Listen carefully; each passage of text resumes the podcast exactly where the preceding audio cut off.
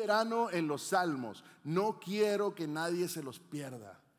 Los salmos son cánticos, alabanzas. Eh, el, se vuelve, esto fue, los salmos fueron escritos en hebreo. Bien interesante cuando tú pones a estudiar todo lo que son los salmos. Pero fíjate lo que pasa. El sábado a las siete y media, ¿qué horas? A las siete y media comenzamos el servicio aquí. Este es un tiempo de adoración corporativa, corporal, donde todos nosotros estamos juntos adorando. Y para muchos de nosotros es el único día de la semana que adoramos a Dios. Triste, pero es realidad. Entonces, el café no se va. Las familias, se los aseguro, hemos salido a las 10, 15 de la noche aquí. No se van las familias. Te invito a que en cuanto termine tu grupo de vida, vente rapidito para acá. Porque tenemos tres canciones que quieres que cantes. Que sea tu tiempo de adorar al Señor y que no te lo pierdas. Estamos, no estoy enojado. ¿sí? Solamente que Muchas veces desperdiciamos el tiempo en cosas y es nuestro tiempo de adoración al Señor. Es nuestro único tiempo que tenemos para orar al Señor. Y eso es lo que estamos viendo hoy, los salmos. Y hoy vamos a estar hablando sobre un salmo que me encanta. Nos dieron la libertad a los pastores de escoger los salmos. No voy a platicar el, el Salmo 23, ya no lo sabemos. Pero hay un salmo que me gusta mucho y el Salmo 34. Es un salmo que habla de David nos está enseñando a adorar a Dios, nos está invitando a nosotros a adorar a Dios. Y yo quiero hacer lo mismo que David hizo. Quiero invitarte a que llegues aquí a tiempo y adores a Dios junto, en este poquito tiempo que tenemos. ¿Estamos listos? Dios saciará plenamente a quienes confían en Él para satisfacer los anhelos de su corazón. ¿Lo crees? ¿Crees que el Señor quiere saciar tu corazón? Cantábamos ahorita, ven, satura. Y les aseguro que Frances y yo no nos pusimos de acuerdo para esta canción. Ella ya las tenía escogido, yo ya tenía el, termón. Y es bonito saber cómo el Señor trabaja y entrelaza la adoración. O sea, yo sé, para el miércoles yo ya sé lo que se va a cantar, no se preocupen, no es de que lo planeamos ayer. Para el miércoles en la tarde ya está todo el, el servicio planeado, pero me encanta ver cómo el Señor viene y une todas las cosas. Y es hermoso ver cómo el Señor se mueve a través de su palabra. En ese salmo, eh, del versículo 1 al 4, y luego nos vamos a brincar al versículo 8, David nos, nos va a enseñar tres cosas. Fíjate lo que nos va a enseñar. Somos invitados a experimentarlo personalmente. Mi pregunta es, ¿tú has experimentado a Dios personalmente? Y si no lo has hecho, hoy vamos a ver cómo lo puedes hacer. Una de las cosas que David te enseña, que te dice, nos invita a experimentarlo yo. No lo que experimenta Francis aquí mientras está cantando o Tony cuando está acá, ¿sí? O Carol, o todos los que están acá adorando arriba. No, no, no. Es yo. ¿Cómo experimento yo a Dios? Número dos, estamos invitados a buscar a Dios activamente. A que tú y yo busquemos del Señor. Y número tres, estamos invitados a sentirnos plenamente satisfechos. Cuando el Señor viene y satura y viene y llena todo, ya no le cabe nada. Y me siento satisfecho. ¿Alguien ha ido a un restaurante y deja el plato a tres cuartos? ¿O se lo come? Y si vive en Texas, en el estado de Texas, dice un dicho, ¿no? Everything is, bigger in Texas. Todo es más grande en Texas. Y es realidad. La Texas Double Whopper no existe en ningún otro lado más que en Texas. Yo la fui a buscar. No existe. Como tejano yo quería mi hamburguesota, mis papas grandes. Y no existe fuera de ahí pero queremos ser satisfechos y David nos lo enseña. Fíjate que la palabra de Dios, el Evangelio, no solo no es un mensaje, es una invitación y Jesús constantemente invitaba a la gente a que lo siguiera. Siempre le decía, vengan, la semana pasada tomamos la Santa Cena y que nos recordaba el Señor, hey, come mi carne, toma de mi sangre, ven, acompáñame, esté conmigo. Jesús invitó a la gente a seguirle, a venir a Él, a tomar su cruz. Incluso hoy en, día, Dios está invitando, cada vez que estamos aquí en el púlpito, el Señor te está invitando a ti y a mí a acercarnos a Él. El Salmo 34, del 1 al 4, dice aquí, bendeciré a Jehová en todo tiempo. Su alabanza estará de continuo en mi boca. En Jehová se gloriará mi alma, lo oirán los mansos. ¿Y qué pasará? Se alegrarán. Engrandeced a Jehová conmigo y exaltemos a una su nombre. Busqué a Jehová y él me oyó y me libró de todos mis temores. Para los de la vieja escuela hay un corito que dice, bendeciré a Jehová en todo tiempo, de continuo, mi boca la alabará. No me dejen solo, en Jehová se gloriará mi alma, lo oirán los mansos y se alegrarán. Y luego dice, engrandecer a Jehová conmigo, exaltemos a una su nombre. Y luego dice, busque a Jehová, él me oyó, libróme de todos mis temores. hermoso lo que dice este canto. Por eso me gustó este canto. Por eso me gusta este salmo. Es bonito. Es bonito recordar. Y lo que está diciendo es un salmo de alegría. O, escuchan que, que estaba, estaba asustado David. Está contento y está invitando a otros que se junten con él. Hay algo que, es bien interesante, que este salmo es un, la palabra, acróstico. le dije porque yo invento palabras. Le dije, me, me recuerdas. Es un acróstico. Está en hebreo. Cuando tú lees el hebreo original, está con el alfabeto hebreo. Y cada, cada capítulo, digo, cada versículo empieza con la palabra, con una letra del hebreo. Y es bien interesante cómo David lo hizo. Y es un cántico. Este es uno de los cánticos. Es una invitación. También comienza invitándonos a proclamar con Él la bondad del Señor. Nos invita a exaltar juntos el nombre de Dios. Esta invitación puede resumirse en el versículo 8 porque fíjate lo que dice. Gustad y ved que bueno, que es bueno Jehová. Dichoso el hombre, ¿qué dice aquí? Que confía en Él. Tú y yo somos dichosos cuando decidimos confiar en el Señor gustad y ved que es bueno Jehová. Es una invitación a ver por nosotros mismos lo que David ha visto por sí mismo. David está hablando de lo que él experimentó, de lo que ya vivió. Y él está hablando sobre eso. El Salmo 34 es uno de los 14 únicos salmos que dan un marco histórico. Dan un marco histórico de donde la superinscripción o el título, cuando tú buscas el salmo, en la parte de arriba te va a aparecer un, nombre, no sé si lo has buscado, y en el Salmo 34, en la parte de arriba, viene la protección divina. Y dice, Salmo de David, cuando mudó su semblante, ¿qué? Delante de Abimelech, y él lo echó y se fue. Te dice dónde estaba, qué estaba haciendo, qué estaba pasando, quién lo echó. Te da un marco histórico completito. Te da un marco histórico. Y, esta parte de aquí es cuando los detalles de esta historia aparecen en 1 Samuel 21. Estamos hablando de los salmos, pero para poder encontrar un poquito de contexto de por qué David está hablando de esa manera. ¿Por qué David quiere invitarte a que cantes con él? ¿Por qué David quiere que vengas y busques del Señor? ¿Por qué David viene y dice, yo lo busqué y él me, escuchó? Vamos a ver, dice aquí, eh, en 1 Samuel 21, vas a ver toda esta parte. David crecía en popularidad, y a Saúl le daban celos. Saúl era celoso y, buscaba matarlo.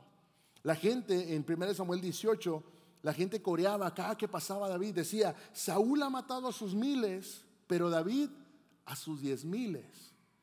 Imagínate que tú como rey te comparen de esta manera. Tú eres Saúl, tú eres el rey, y vienen y te están comparando con un niño, un muchachito, o como dicen en mi rancho, un mocoso.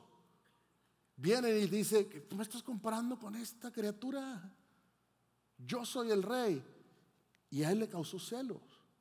Entonces, como resultado, Saúl se puso tan celoso, tan furioso, se ensañó tanto contra David que buscaba matarlo. David corría para salvar su vida y huyó a Gad. Fíjate, esta ciudad de Gad es precisamente de donde era la descendencia de Goliat. Goliat lo había vencido hace años atrás y él regresa a ese pueblo porque está huyendo. Y fíjate lo que pasa, a David lo reconocen. Llega David a Gad y ahí lo reconocen. Y llega la noticia del rey y le dicen, hey, David está allá en Gad. David mientras intentaba salvar su vida se topó con un pueblo lleno de gente que quería acabar con su vida. Estaba atrapado, pero tuvo una idea. El muchacho, nada tonto, se hizo pasar por loco. Y empezó a dejar que la saliva le corriera por la barba y empezó a raspar las puertas Y esa historia la ves en primera de Samuel 21, 10 al 15. Dice entonces David escapó de Saúl y fue donde el rey Aquís de Gad. Pero a los oficiales de aquí no les agradaba que David estuviera ahí. ¿No es este David el rey de la tierra? Preguntaron. ¿No es este a quien el pueblo honra con danzas y canta? Saúl mató a sus miles y David a sus diez miles. David oyó esos comentarios y tuvo que mucho miedo. Tuvo mucho miedo de lo que el rey Aquís de Gad pudiera hacer con él. Así que se hizo pasar por loco, arañó las puertas y sus, y sus hombres dejando que la saliva, perdón, dejando que la saliva escurriera por su barba. Finalmente el rey Aquís le dijo a sus hombres, tienen que traerme a un loco. Ya tenemos suficientes de ellos aquí. ¿Por qué habría de permitir que alguien como él sea huésped en mi casa? Le funcionó el plan. Se hizo pasar por loco y lo dejaron ir. ¿Estás entendiendo por qué David está escribiendo este salmo? Él venía huyendo porque lo iban a matar. Tenía buena fama, pero la fama no le ayudaba. La fama no le ayudaba porque, porque lo ponía en contra del rey. Y entonces él salía huyendo, llega a la ciudad donde ya había, ya había matado a alguien más. ¿Te acuerdas de Goliat? Derribó a Goliat, que era el fuerte de los filisteos. Y también los, los vencieron. Entonces, lógico que nadie lo quería. Y lo que iban a hacer era que le iban a dar cuello. Y él lo que hace es finge estar loco. Al leer este salmo con esta situación en mente, cuando ya lo empiezas a ver y ves el contexto de por qué David está hablando así, se percibe que está abrumado. David estaba abrumado antes de ahí. Gran parte del Salmo 34 es un testimonio personal. De David buscó al Señor y Dios lo escuchó y lo libró de todos sus temores. ¿Te acuerdas que lo leíamos? Clamó al Señor y el Señor qué? Lo oyó y lo salvó. En un momento en que su vida corría peligro, el ángel del Señor lo protegió y lo rescató. Cuando David sale con vida de Gad, no puede, no puede evitar sentirse abrumado por la bondad de Dios. No por el susto, sino porque el Señor lo había librado de sus temores. ¿Te acuerdas que lo hice también? El Señor me libró de mis temores. Yo busqué al Señor. Él me oyó y me libró de qué? De mi temor. Me libró de ese temor. El versículo 3 nos muestra que el Salmo 34 es algo más que un testimonio, es una invitación. David está diciendo, proclama, ven y canta, ven y grita conmigo, únete conmigo. Proclamemos la grandeza de Dios, exaltemos su nombre. Él no quiere adorarlo solo, quiere invitarte a ti y a mí a que adoremos al Señor. Él estaba agradecido por la bondad de Dios. Tú y yo estamos agradecidos por la bondad del Señor. El Señor ha sido bueno contigo. Y entonces, ¿por qué no adorarle? ¿Por qué no alabarle? ¿Por qué, por qué no buscar a Dios? Había una canción del pastor que donde yo, yo, yo vengo, es un pastor eh, misionero y él escribía canciones y él decía, ¿por qué esperar a que venga la tormenta? ¿Por qué esperar hasta que el sol ya no dé su luz? Si el Señor está aquí y lo podemos buscar. ¿Por qué me tengo que esperar? Entonces David te dice, hey, recuerda lo bueno que Dios ha sido, adora a Dios, alábalo, ven, engrandece su nombre. Todos anhelamos la bondad de Dios. Tú y yo queremos que el Señor sea bueno conmigo o no. ¿Quieres que el Señor sea bueno contigo? Todos anhelamos la bondad de Dios. Dios es bueno y nuestro anhelo de bondad solo puede saciarse con Él. David lo había experimentado y por eso no lo recuerda. Básicamente, David nos está inventando a que lo experimentemos personalmente. Se nos invita a experimentarlo personalmente. Tú y yo busquemos del Señor y conozcamos. No nos invita a conocer al Señor o a estudiar del Señor o a ver lo que el Señor ha hecho, sino a probar del Señor. Porque ¿qué dice? Gustar y ver. Invitaba a la gente a que fueran parte de este tiempo de oración. Hay una imagen que te quiero mostrar de un café. Los que me conocen saben que amo el café. Eh, mis amigos me dicen que me debo de poner un IV, así, todo el día conectado, ¿sí? para el café. El café es bueno. Amén. Amén. Los que no, ahí está la puerta, no es broma. Pero fíjate lo que hacen las, las empresas cafeteras. Tienen una fama de intentar describir el café. Y te dicen, el café es dulce, intenso, rico, fuerte, con un sabor a nuez y robusto. Y tú, sabe a café. Yo no le hallo nada, sabe a café. Ahora, si hay cafés, cuando lo aprendes a hacer correctamente, le sacas todo eso. Pero tú y yo tenemos cafeteras regulares, Folgers, vámonos. O, ¿cómo se llama el otro, el de México? Nescafé. Sí, el Nescafé. Pero cuando ellos te lo escriben, te lo escriben con tanta elaboración. Ninguno de estos descriptivos puede sustituir cuando tú pruebas el café. No importa cómo te lo pinten, hasta que tú verdaderamente pruebas ese café, pues, ah, sí, sabe a nuez. O sabe a chocolate, o sabe a hazelnut. Hay incluso una, una diferencia entre leer los ingredientes y probar el producto. Te voy a escribir un producto y te voy a ver si me adivinas qué es. Leche desnatada, grasa láctea, aceite de palma, lactosa, claras de huevo, lecitina de soya, aromas artificiales. ¿Quién lo adivina? Fíjate lo que es. Un sneakers. Pero hasta que, si te lo escriben así, no te sirve de nada. Yo necesito verlo, necesito probarlo y los ingredientes de nada me sirven. Algunas cosas hay que probarlas. Necesitan ser experimentadas personalmente. Y Dios, escucha bien, Dios es una de esas cosas que necesita experimentar y probar. La descripción te sirve, sí, porque me dice que es. Pero hasta que yo no lo, no lo degusto, no lo pruebo, no sé a qué sabe. Te muestro una imagen del sneakers y nunca lo has probado, ¿de qué te sirve? Es una barra de chocolate. Eh, me gusta más el Mickey Way. Podría ser, pero el problema es que yo tengo que aprender a probar. Y, David nos está enseñando, ven y prueba al Señor. Ven y degusta al Señor. Cada semana cuando los pastores nos subimos acá a predicar, básicamente te estamos dando ingredientes.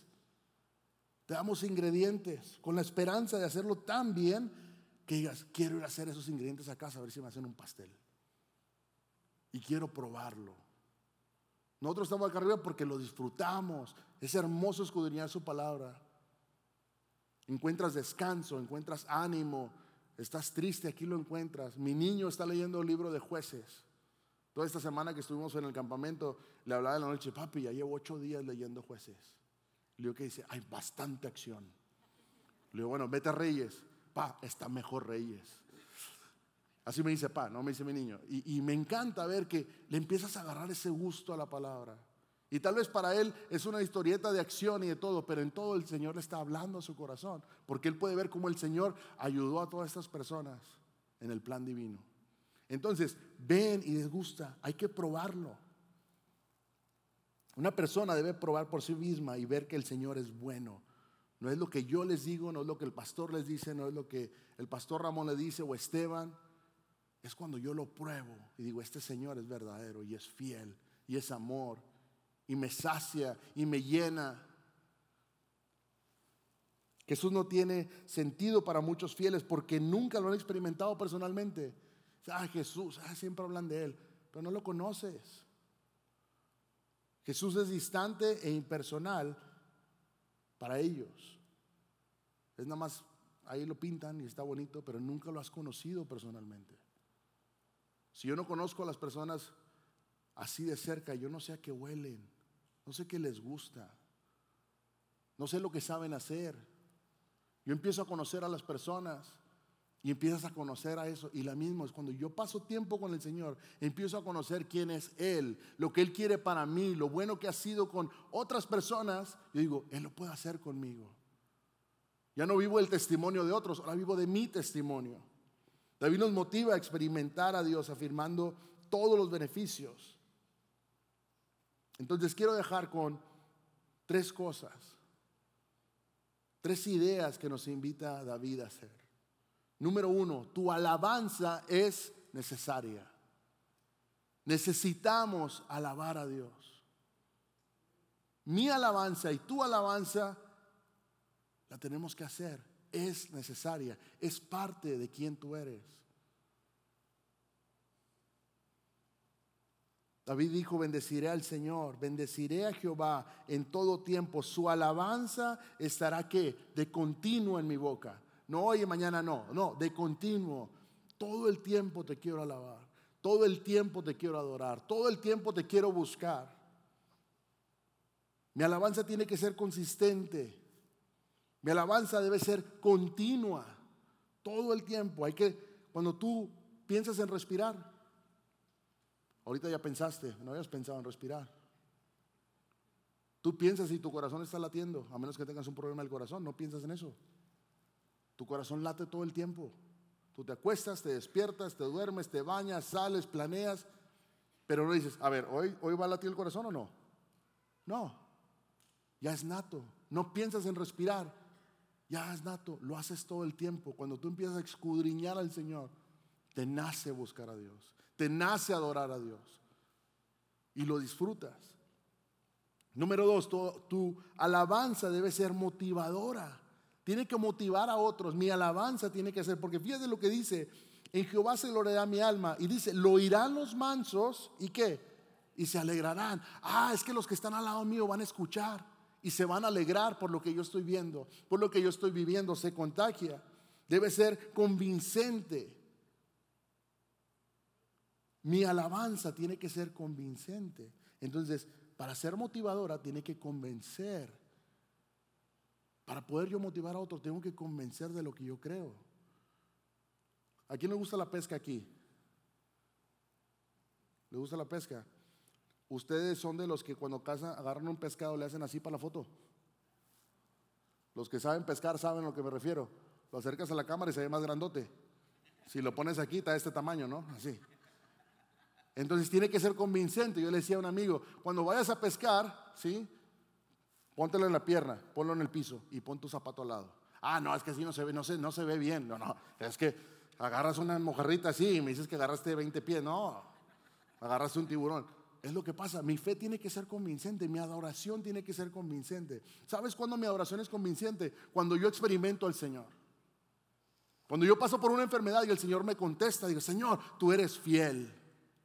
Y entonces mi oración sale de adentro del corazón por el agradecimiento que hay. Mientras tanto, eh, ahí le canto. Mi oración sale cuando yo experimento al Señor personalmente. Cuando más difícil sea tu vida, con más fuerza debes de alabar al Señor. Porque yo espero en el Señor. Yo espero que el Señor va a responder.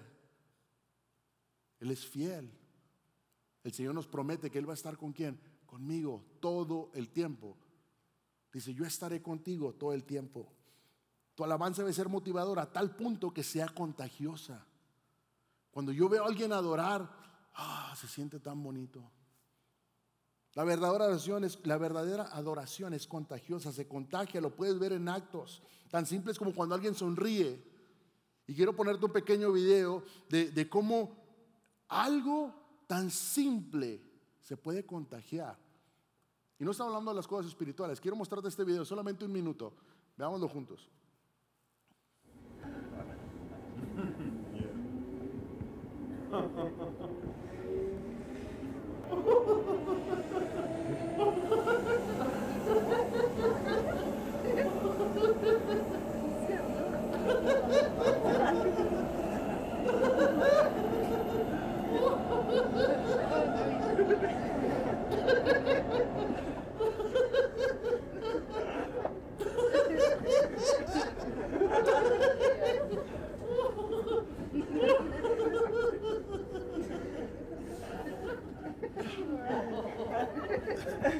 Oh no. That's so funny.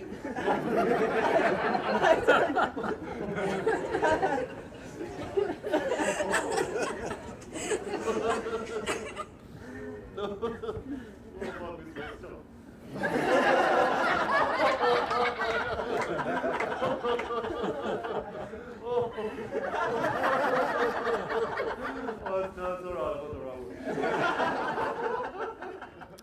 Interesante como una risa hizo que todo el, tren se riera. Dos, tres amargados ahí no se rieron. Pero aquí estaban unos riéndose, no sé quién era. Pero las cosas buenas se contagian. Pero sabes que también se contagian las cosas malas. Hay un dicho en inglés que dice, hurt people, hurt people. La gente que está dolida hiere a otros. La gente que está contenta contagia a otros. La gente que tiene adoración en su corazón genuina se la contagia a otros. Mi pregunta para ti es, ¿qué le estás contagiando a tu familia? ¿Qué le estás contagiando a las personas que están a tu alrededor? Una de las historias que leí esta semana mientras preparaba el mensaje hablaba sobre un, muchacho que estaba buscando suicidarse. Y él se sube a un tren como esto y alguien hizo algo similar. Se atacaron de la risa, no sabían ni por qué.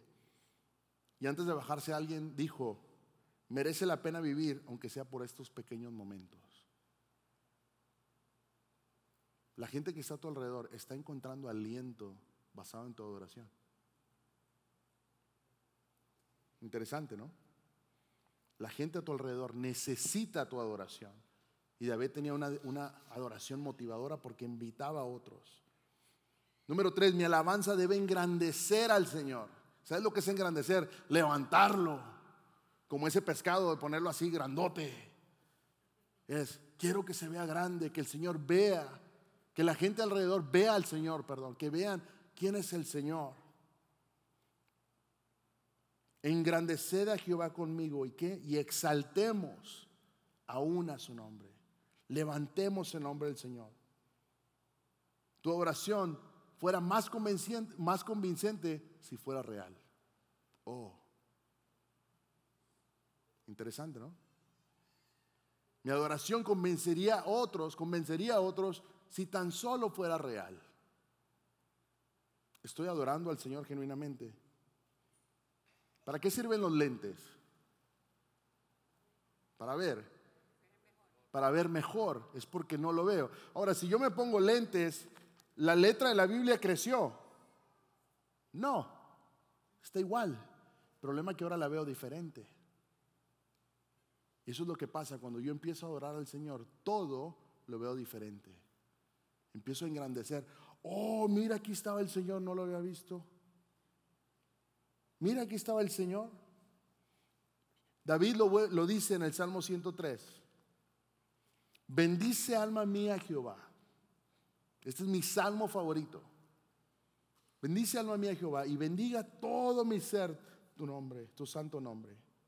Bendice alma mía Jehová y no olvides ninguno de sus beneficios. Alma mía, no te olvides, mi adoración debe ser colectiva, exaltemos a uno su nombre. Eso es lo que hacemos aquí. Venimos a adorar juntos al Señor. eso vienes, a buscar al Señor y adorarlo juntos. Exaltemos aún a su nombre. Busqué a Jehová y qué? Y Él me oyó. Cuando yo busco al Señor, Él me escucha y me libra de mis temores. No importa lo que haya en mi corazón. No importa lo que haya. El problema es que a veces es difícil adorar a Dios. Se vuelve difícil adorar al Señor cuando las cosas no van bien. Cuando hay fracasos, cuando hay dolor, cuando hay pérdida, es difícil. Pero fíjate lo que dice en Isaías, porque este pueblo se acerca a mí con su boca y con sus labios me honran, pero su corazón está lejos de mí. Interesante. De labios me hablan y su boca dice que me honra, pero su corazón está lejos. Y David te dice, hey, ven y busca a Dios. Pruébalo. Desgústalo. Disfrútalo. Y entonces vas a orar a Dios. Y cuando más difícil se vuelve, David también nos dice en 2 Samuel, no ofreceré sacrificio a Dios que no me cueste, porque entonces no es un sacrificio. Entonces no es una verdadera adoración. Yo quiero ofrecer un sacrificio al Señor por lo que Él ha hecho. Y David te dice, vamos. Una vez más, somos invitados a experimentarlo personalmente. Estamos invitados a buscarlo activamente. Estamos invitados a sentirnos plenamente satisfechos en Él. Eso es lo que David nos dice. Jesús te está invitando a ti que lo pruebes. Gustar y ver lo bueno que Él es. No te vayas de aquí sin adorar a tu Dios. Es difícil adorar a Dios cuando hay dolor. Pero recuerda lo que David dice, busca, bendeciré a Jehová en todo tiempo, su alabanza estará de continuo en mi boca. Si me va bien o me va mal, mi alabanza va a estar de continuo. En Jehová se va a gloriar mi alma, lo oirán los mansos, la gente alrededor lo va, lo va, lo va a escuchar y se van a alegrar. Engrandezcamos a Dios, engrandecer a Jehová conmigo y exaltemos todos juntos aún a su nombre. Busqué a Jehová y él me oyó y me libró de mi temor. Hay temor en tu vida, hay dolor en tu corazón. El Señor te quiere librar de eso. Mi trabajo es adorarlo. El Señor me dice, adórame. Disgusta al Señor, gustad y ved que es bueno Jehová. Porque dice, dichoso, feliz, contento el hombre que confía en Él. Dichoso el hombre que confía en Él. La pregunta es, ¿estoy adorando a Dios correctamente? ¿Estoy experimentándolo eh, personalmente? ¿Lo estoy buscando activamente? ¿Me siento satisfecho en Dios? Si este no es el caso, ¿qué estoy esperando? ¿Qué estoy esperando para adorar a Dios? Busquemos junto de nuestro Dios. ¿Por qué? Porque Él nos oye. Él me oye a mí, Él te oye a ti. Estoy a ti, a todos que estamos aquí, el Señor nos escucha. Gracias por participar del servicio a través del Internet. Esperamos que la experiencia de hoy haya alentado y desafiado su mente y corazón. En Champion Forest nos apasiona ayudar a las personas a conocer a Dios, a crecer en su relación con Él y con los demás, mientras todos como cristianos hacemos una diferencia en el mundo. Nos encantaría tener la oportunidad de hablar y orar con usted. Le invitamos a que ingrese a championforest.org diagonal conectar para que podamos estar en contacto. Y por supuesto, esperamos con ansias el momento de poderle saludar en persona en una de nuestras sedes. Que Dios le bendiga y tenga una semana llena de la presencia del Señor. Nos vemos pronto.